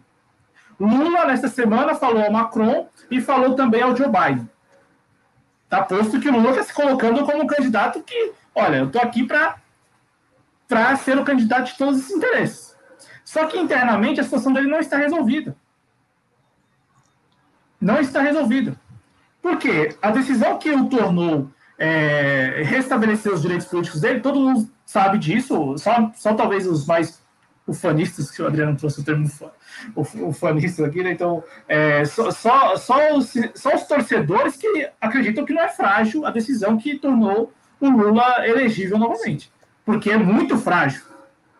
É muito frágil, é tipo, olha, daqui uma semana o Lula está de de novo, e aí? Pode ser, assim como pode não acontecer. Né? E sem contar que até as eleições do ano que vem tem muito chão ainda, né? tem muito estrado, tem, tem muita coisa para acontecer. Então, Adriano, o, o, Lula, nessas entrevistas, ele se coloca como um candidato desses interesses todos. Esses interesses todos, eles não se dão bem, gente. É, todo mundo sabe disso também. Ué, Rússia se dá bem com os Estados Unidos, a gente viu nessa semana o nível de diplomacia do Joe Biden do nada, e, e, na Folha de São Paulo, é, que eu, que eu li essa, a, a fala do Joe Biden na Folha de São Paulo, né? Na Folha de São Paulo, eles colocaram a fala do, do Joe Biden é, como algo solto. Então, assim, eu nem sei o contexto, porque eu não, não, não assisti ao vídeo do, da entrevista do Joe Biden e tal. Mas, assim, na Folha de São Paulo, dava a entender o seguinte, Adriano, que o, o entrevistador estava entrevistando lá, fazendo perguntas para o Joe Biden, em determinado momento, do, do nada, ele falou o seguinte Olha, vamos dar uma pausa aqui. O senhor acha que o Vladimir Putin é um assassino? Assim, pelo, pelo, pelo que a Folha de São Paulo colocou na, na matéria em que ela reproduz o, o episódio do Joe Biden, é, é assim que está lá. Eles estão falando de vários assuntos, aí do nada o entrevistador fala, mas você acha? Aí o presidente, eu acho. Sabe? Assim, aparentemente sem, sem, sem, sem ter ali um, sabe, eu, não, não, pelo que a Folha de São Paulo narrou, não teve um contexto. É tipo um negócio, tipo... mano, né? Hã? É, é tipo. É, é, tipo um negócio, é tipo o chapéu do Raul Gil, tá ligado? Ah, coloca o nome do Lula aí pra eu não tirar o chapéu dele e meter o pau nele. Um negócio mandado, né? Mais ou menos assim. É, porque eu, eu sabe, tipo, eu, eu li e falei, mas e aí, qual é o contexto? Eles estavam falando do, da Rússia, pelo jeito, não. Eles, eles levantaram de novo aquela ideia né, de que é, a Rússia interferiu no processo eleitoral deles lá e tal, ano passado, aquela, né, aquela história de novo, e, e passou isso para o Joe Biden soltar essa de que o presidente da Rússia é um assassino. Né? E aí o, eu dou. Cláudio, tô... fica à vontade. Não, não, só, só lembrei desse caso, eu passo a palavra. Só lembrei desse caso porque, ainda que o Lula esteja se colocando, né, enviando uma mensagem ao mundo de que ele é o candidato de todos esses interesses, esses interesses no, no tabuleiro geopolítico global, eles não se entendem. Eles não se bicam no popular brasileiro. Entendeu? China e Rússia, Sim. principalmente Rússia e Estados Unidos, não se bicam. Então, ainda que o Lula mande essa mensagem, ele, em algum momento ele vai ter que, ó, é o seguinte, em algum momento vai ter que se posicionar. Ele, ele é candidato de quem? De qual desses interesses? E aí eu acho que, no final das contas, ele não vai ser candidato de nenhum desses interesses. Aí eu passo a falar. Só para. Não, mas eu ia colocar justamente Lula. É, e aí é uma crítica construtiva que a gente sempre faz aqui na TV Jovens Cronistas. O bom de não ter vínculo é isso, né? Que a gente pode fazer é, as críticas de acordo com o que a gente acredita, né? A gente não, não tem vínculo nenhum. Uh, o Lula, mandatos dele, conciliou esses interesses, né? Ele foi meio que um elo, todo mundo saiu lucrando. O Lula tinha a interlocução dele lá com o Bush, mas tinha também os BRICS. Você acredita que é, em, no, no contexto de 2022, em vencendo a eleição, a partir de 2023, o Lula possa fazer a mesma coisa, porque parece que o tempo. O, o, aí a canção do Cazuza, né? O tempo não para. Parece que o tempo não parou para o Lula. Paz de em 2023 em diante fazer a mesma coisa que fez, ter o mesmo modo operante, que não acabou bem no final, né? é, com a Dilma Rousseff sendo golpeada e, e, com ele sendo vítima de jurídica, mas é, é, me passa a imagem de um Lula que acredita na mesma forma dos seus do, de quando ele chegou. Você vê, é, primeiro se você vê mesmo dessa forma, que no contexto é, geopolítico de 2023, se o Lula vai conseguir colocar em prática a mesma a exata, a, exatamente a política que ele implementou nos seus, no, nos seus mandatos, né, no, nos mandatos do Partido dos Trabalhadores. É, eu acho que a gente não deve meter os pés pelas mãos. Então, assim, antes de falar de 2023, a gente tem que falar de 2021 e 2022. O, o, o, a estratégia do Lula, pelo que deu a entender nessa semana, passa por mandar essa mensagem é uma mensagem, deixando claro, uma mensagem para o mundo, não é uma mensagem para os brasileiros. Né? E, e, isso tem ali é, um significado, pelo menos eu vejo um significado. O significado é, olha, eu posso mais adiante trabalhar o meu, retrabalhar o meu nome né, diante dos brasileiros. Mas antes eu preciso conversar com quem manda mesmo. Porque é, é, aí eu vou fazer já o comentário que eu, que eu, eu faria antes, quando você citou o, o presidente Bolsonaro eu não tenho essa certeza de que o presidente Bolsonaro vá participar do processo eleitoral do ano que vem e estará no segundo turno. Porque eu cheguei a dizer isso aqui uma vez e vou repetir. Não, não basta você ter é, o, parte da população te apoiando. Não. Adriano, a gente tem que lembrar que, assim como em 2018, houve interferência, sim, externa no processo eleitoral e permitiu que Jair Messias Bolsonaro chegasse à presidência, hoje tudo indica que essa interferência vai no caminho oposto. Qual o caminho? Vamos sacar Jair Messias Bolsonaro. Não será ele mais o presidente a partir de 2023. E assim, talvez nem permitam ele chegar a, a se candidatar novamente. E, e, e, eu, e, eu, acredito que ele saiba disso.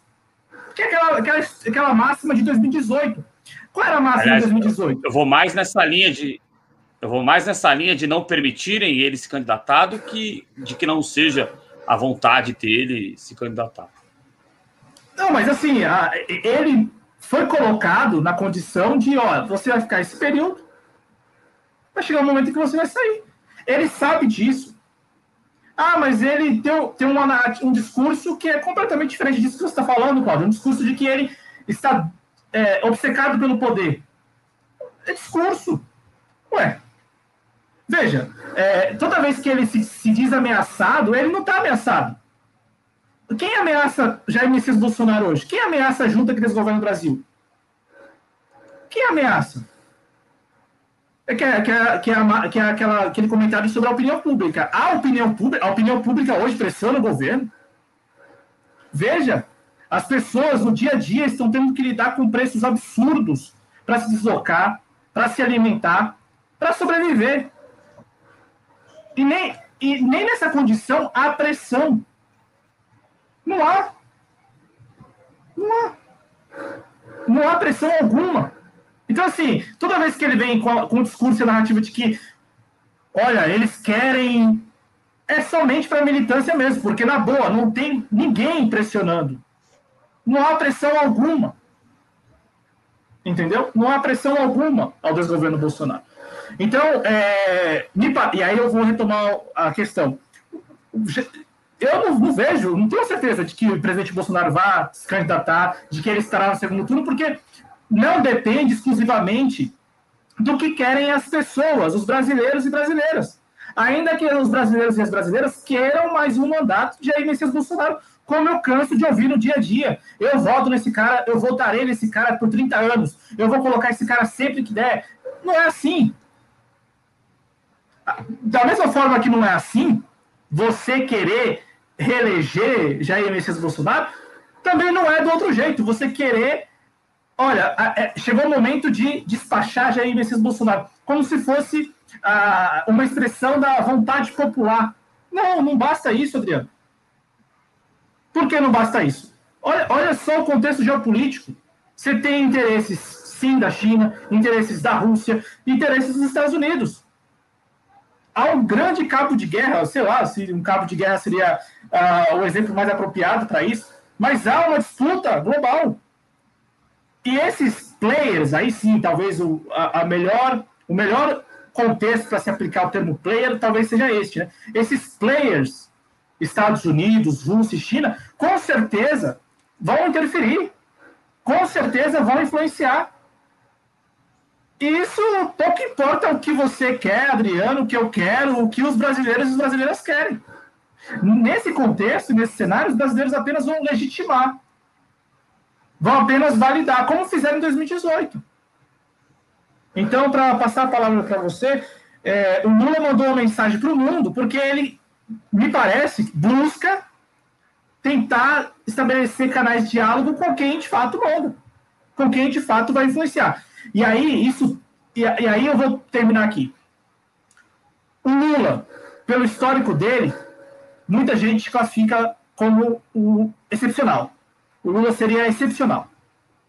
Nesse, no, no traquejo político. Ele, é excep, ele seria excepcional, por isso, né? Porque ele sabe. É, é, assim, se a gente lembrar, se a gente considerar a excepcionalidade do Lula, a gente pode estar vendo neste momento ele trabalhando, trabalhando, então com essa narrativa aqui, uma narrativa ali, adequando o discurso e tal, para chegar lá e, e de repente em 2023, ué, por que não? Quem garante que em 2023 o Lula não, de repente, eleito e tal, com o apoio desses interesses todos, o Lula fala o seguinte: não, acabou. Eu não sou, eu não vou seguir esses interesses. Tomara. Mas o que, o que, o que, o que, pode, o que permite a gente especular isso? A excepcionalidade do Lula a excepcionalidade dele. É, é, é isso que talvez sustente essa narrativa de que o Lula, neste momento, ele sabe muito bem do que está fazendo e pode lá na frente falar o seguinte: ó, precisei de você até aqui para chegar, mas agora não preciso mais. É, é, é somente escorada na excepcionalidade dele.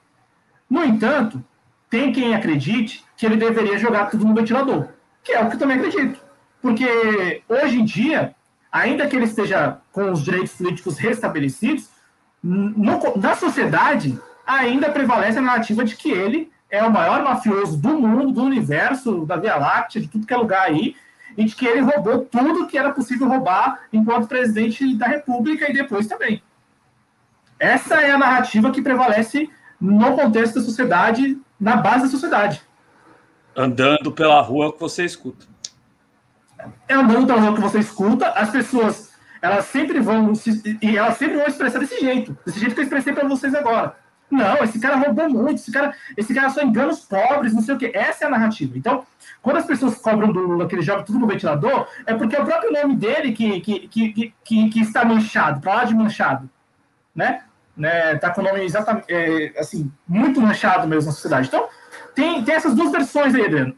Eu acredito que o Lula, ele sempre fala com a imprensa internacional, a mídia OTAN, então, posto isso assim, ah, Cláudio, você, como que você enxerga?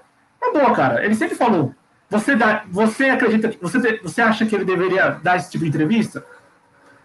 Bom, para os propósitos dele, sim. É, em relação a, a ele saber o que ele está fazendo ou não. Olha, eu, eu senti falta no discurso dele, e eu até comentei isso no programa passado, senti falta dele ter falado um pouco mais assim sobre a, a condição dele, de que nada é definitivo. Nada é definitivo, entendeu?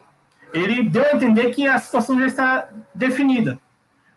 E aí, enquanto público, né, eu fico pensando, de fato ele está sabendo do que está fazendo? De fato ele, ele sabe com quem anda? É, entendeu? É, é isso. É, é, um, é, um, é um, uma opinião confusa, eu reconheço, tá, gente? É. O, o, o, é importante, eu sempre preguei aqui, até para poder caminhar aqui, eu sempre preguei que é, que é importante que o Lula tenha aprendido com as situações que ele passou, seja em termos de prisão, seja em termos do que aconteceu com o próprio Partido dos Trabalhadores, seja uh, inclusive por que é, é, é, tudo bem que o Lula é muito blindado, né? É, é, é, quem conversa com o Lula ou são os veículos que fazem parte de um circuito, ou são esses grandes veículos da mídia internacional. Será que o Lula sabe que se você entrar dentro de uma padaria, as pessoas vão estar chamando ele de ladrão? Se você entrar dentro do supermercado, as pessoas vão estar chamando ele de ladrão. Não na época da pandemia, mas se você entrar numa casa noturna, as pessoas vão estar lá dentro da casa noturna tomando a cerveja e chamando ele de ladrão. Será que o Lula sabe disso aí? E, e será que o Lula tirou as lições dessas três situações? Entendeu? não estou subestimando. De, deixo. Não estou subestimando a inteligência do Lula, mas às vezes nesses discursos dele dá a impressão de que ele talvez não tenha aprendido tanto, assim como dá essa impressão uh, em perceber que começa algum tipo de articulação com o centro. Fica à vontade, Cláudio. A parte é que é uma parte e uma pergunta. Mas seria neste este momento mais apropriado para ele é, é, isso, porque, veja, ao mesmo tempo que a gente pode tirar essa conclusão das intervenções dele, né, do, dos discursos que ele, que ele anda fazendo, a gente pode tirar essa conclusão de que ele não aprendeu muita coisa, e da, até da articulação a gente pode tirar essa conclusão de que ele não aprendeu muita coisa, inclusive em 2018 também já não, né, já não percebia, ou, enfim, de, denotava que não, não havia aprendido, a excepcionalidade do Lula permite que a gente também especule que lá na frente, que, que ele vá, vá se usando desses meios todos para chegar lá e o cavalo de pau. Fazer ruptura? Não, não. Tomara. Eu, eu, não, não, eu, eu muito aí... mais desejo isso do que tenho convicção de que isso vai efetivamente acontecer, mas que eu desejo, tomara. Oxalá que isso aconteça. Não, não, não mas para concluir, neste cenário a gente está voltando em 2001, 2002. O Lula está na, e olha que eu era bem, bem novato, mas assim, a narrativa era qual? Pelo que eu li e tal, pelo, pelo, pelo que eu pesquisei para lembrar daquele período. Qual é a narrativa? Não, o Lula vai, vai fazer articulação e tal, mas chegando lá, ele vai dar o cavalo de pau. Entendeu? E aí, os oito anos, bom, né? Acho que todos nós já sabemos. Então, assim. É... Não deu. Então, tô, sabe, é, neste momento, tá, você tem essas duas versões. A versão que diz o não aprendeu nada, veja os discursos e veja a articulação. E a versão de que, olha, o Lula está mais um, tá aí, enfim, agradando gregos e, ro, e, e romanos para chegar para chegar lá, né, gregos e troianos, perdão, chegar lá e, e, e, mudar o e dar o cavalo de pau, né? enfim. É isso aí, é isso aí. É, bom, também esteve conosco aqui o Alexandre Verderame, e o Zenóbio também esteve aqui conosco, fazendo algumas observações. Obrigado ao Zenóbio. Cláudio, alguma coisa a acrescentar? Tem sim, Adriano. Tem um tema que não estava na pauta, mas é bem rapidinho, só para é, deixar informado o nosso público. É, tá, tá tem uma tela aí, que é a tela de alguns PLs, que é o, o chamado Patriot Act Tabajara do Duplo Expresso. Não é, vou deixar claro, não, é, né, não são eles que estão patrocinando esses PLs, né, não é o Romulus Maia, mas lembrar a todos que em 2019 o Romulus Maia, por mais de uma vez, né, o Romulus Maia e os companheiros lá do Duplo Expresso, levantaram, né, chamaram atenção para esse conjunto de PLs que juntos estabeleceriam um arcabouço aí para um fechamento de regime, né, e tal. É, então, é, e eles classificaram como Patriotic Act Tabajara, né, e aí o DL é Duplo Expresso, né, e a gente aqui nos Jovens Tronistas, a gente, desde 2019, a gente acompanha, graças as informações que vêm do Expresso. Então, a gente viu o Romulus Maia e os companheiros dele é, tratando desse tema, e a gente passou também a acompanhar de perto lá no Congresso Nacional.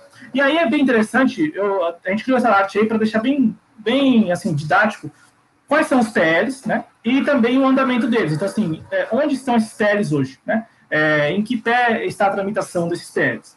Vou aqui rapidamente é, dar uma descrição do PL e falar né, para vocês. Então vamos lá, vamos começar pelo PL 2418, que é aquele que legaliza o monitoramento de aplicativos é, de troca instantânea, tipo WhatsApp e tal. Né? A intenção é Telegram, enfim, eles querem, né?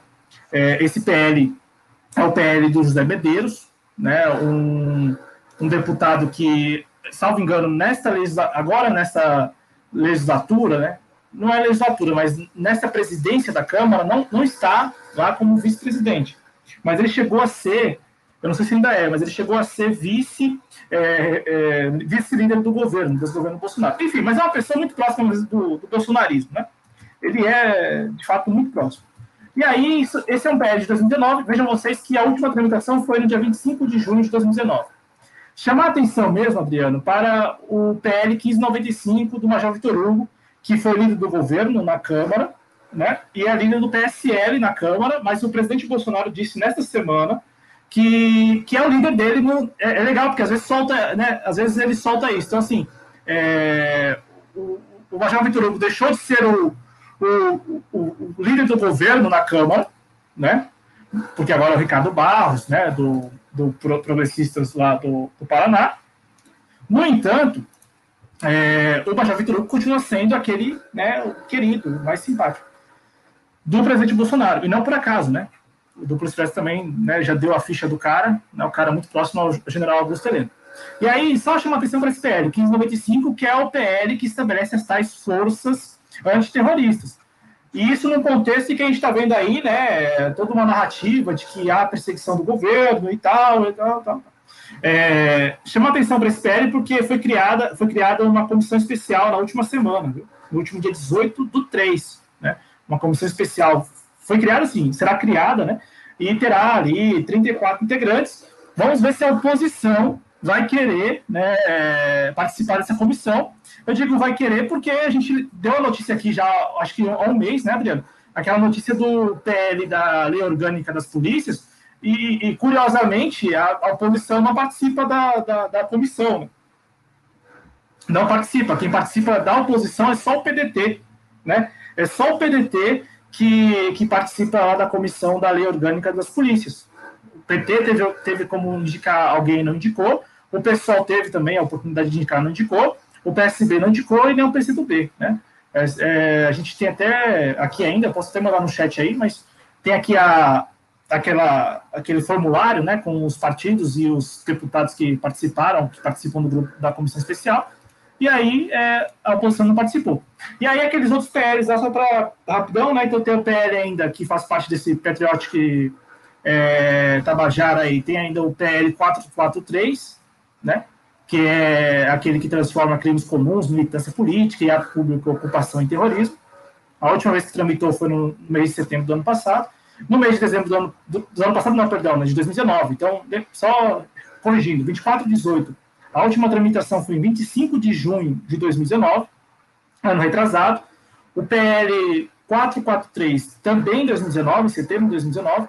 O PL 3389, que é aquele que obriga a vinculação de CPF a cada conta em rede social, né? uma tentativa de acabar com o tal do anonimato, né? Essa é, é, a justificativa deles.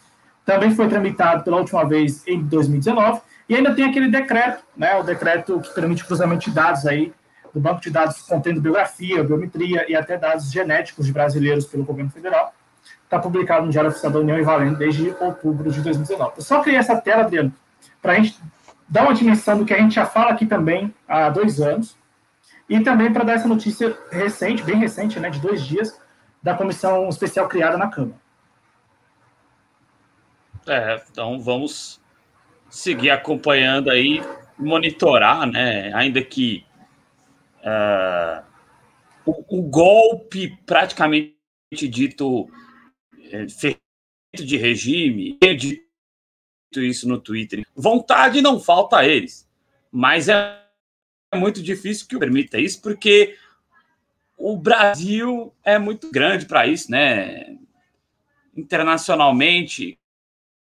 Claro que os Estados Unidos não mas em 2021, né, neste momento, a mandar a gente é, golpear o Brasil de uma forma mais profunda, regime, eu não acredito, não. O Brasil é muito grande para isso. É diferente você dar um golpe na Bolívia, como deram, do que você dar um golpe no Brasil. Né? Essa é a minha opinião. Hoje eu estou falando um pouquinho né, de coisas não, meio não, sem é, nexo, é, mas. É, não, é, não, não é sem nexo. Não é sem nexo. É, tem muito nexo. Porque, querendo ou não, é uma discussão que, que vive aí na pauta das redes sociais o, o que me chama atenção, e eu acho que a gente sempre falou nesses termos, é que muita gente espera do governo federal uma atitude mais autoritária. Quando vejam vocês aí, esses PLs todos estão no Congresso Nacional. Então, assim, em resumo, a pessoa está esperando que venha daqui, o míssil venha daqui, e o míssil está vindo de cá. Exato. É, é isso. Então, é, enquanto todo mundo fala desse governo Bolsonaro, Está o Congresso Nacional lá, já com esses PLs todos, e agora com uma tentativa, que é uma tentativa que encontra até amparo na mídia hegemônica, a mídia hegemônica é simpática, uma tentativa de colocar para baixo, né, enfim, extinguir a tal da Lei de Segurança Nacional, mas colocar outra coisa no lugar. E aí a gente está aqui apostando na capacidade do Congresso de aperfeiçoar algo. Quando o Congresso ele é notadamente a casa das contra-reformas.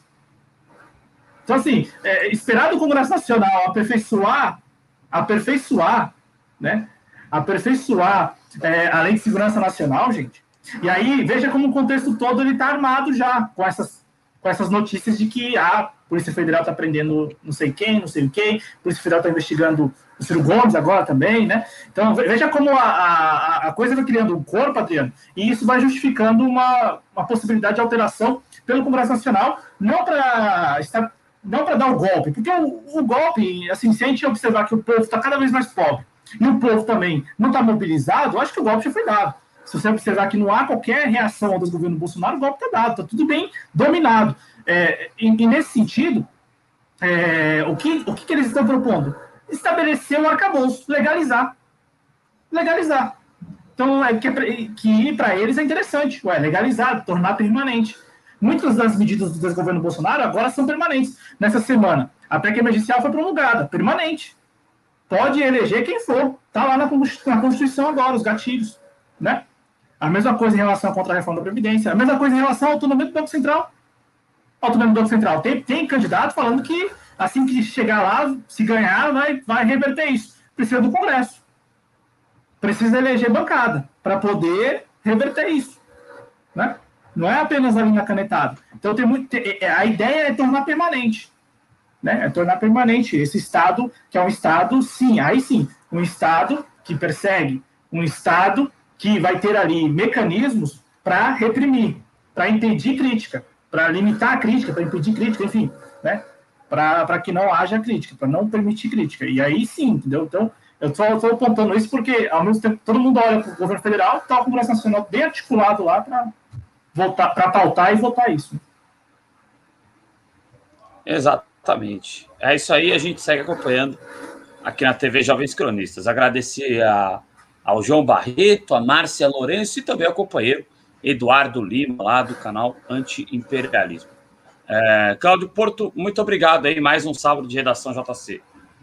Valeu, Adriano, valeu ao nosso público. Na sequência vem aí Humanidades com a professora Andréa Sanazar. Eu vou compartilhar no chat aí o link da, da, da página que mostra que a oposição preferiu não participar da comissão especial da Lei Orgânica das Polícias. Valeu.